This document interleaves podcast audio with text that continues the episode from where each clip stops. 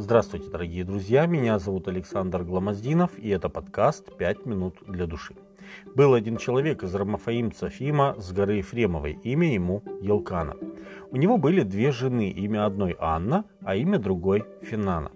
У Финаны были дети, у Анны же не было детей. Первая книга царств, первая глава, первый и второй текст.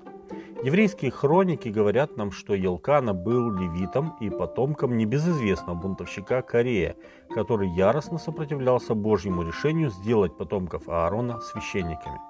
Елкана был потомком Авиасафа, одного из сыновей Корея, не поддержавшего своего отца в этом восстании. 1 Паралипоменон, 6 глава, с 33 по 38 текст.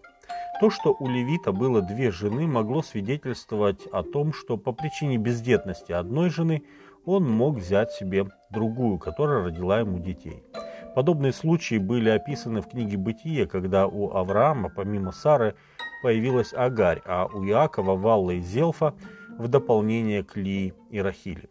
Конечно же, когда в семье появлялось более одной жены, между ними начиналось соперничество, причем та, у которой были дети, начинала притеснять ту, у которой детей не было.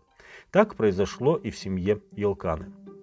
Особенно обострялись отношения Анны и Финаны во время праздничных мирных жертв, когда они всей своей большой семьей приходили в село. В тот день, когда Елкана приносил жертву, он давал Финане, жене своей, и всем сыновьям ее и дочерям ее части – Анне же давал часть особую, ибо любил Анну, хотя Господь заключил чрево ее. Соперница ее сильно огорчала ее, побуждая ее к ропоту на то, что Господь заключил чрево ее. Так бывало каждый год, когда ходила она в дом Господень, та огорчала ее, а эта плакала и не ела. Первая книга царств, первая глава, с 4 по 7 текст.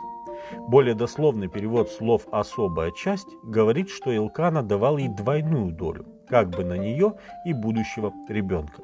Это и становилось поводом для колкостей со стороны соперницы. Анна же не отвечала ей, хотя печаль наполняла ее сердце. Утешение она искала в святилище, и была она в скорби души, и молилась Господу, и горько плакала, и дала обед, говоря, «Господи Саваоф, если ты презришь на скорбь рабы твоей, и вспомнишь обо мне, и не, будешь, не забудешь рабы твои, и дашь рабе твоей дитя мужеского пола, то я отдам его Господу на все дни жизни его, и бритва не коснется головы его». Первая книга царств, первая глава, 10 и 11 текст. Еще одним испытанием для Анны стал упрек от священника Илия. Так как она долго молилась пред Господом, Илий смотрел на уста ее, и как Анна говорила в сердце своем, а уста ее только двигались, и не было слышно голоса ее, то Илий счел ее пьяную. И сказал ей, доколе ты будешь пьяную, вытрезвись от вина твоего. Первое царство, первая глава, с 12 по 14 текст. Как можно перепутать молящегося от души человека с пьяным? Религиозная жизнь того времени была на очень низком уровне. Собственные дети священника были грешниками, не знающими Господа. 1 Царство, 2 глава, 12 текст. Своим поведением они отвращали народ от их жертвоприношений. 1 Царство, 2 глава, 17 текст. Возможно, что в своем служении Или видел гораздо чаще тех людей, кто забавлялся вином, и меньше тех, кто молился. Тем не менее, Анна смиренно отвечает Илю, «Нет, господин мой, я жена, скорбящая духом, вина и секера я не пила, но изливаю душу мою пред Господом, не считая рабы твоей негодную женщину, ибо от великой печали моей и от скорби моей я говорила доселе». Дух Господень побудил Илия заверить Анну, что Бог ответит на ее моление и исполнит прошение, которое она просила у него. Первое царство, первая глава, с 15 по 17 текст. Вскоре у Анны появляется сын, которого назвали Самуил, что значит выпрошенный у Бога. Когда мальчику было три года, он отправился жить в селом, чтобы с этого юного возраста служить Богу. Окружение, в котором он оказался, было, если говорить на чистоту, безбожным.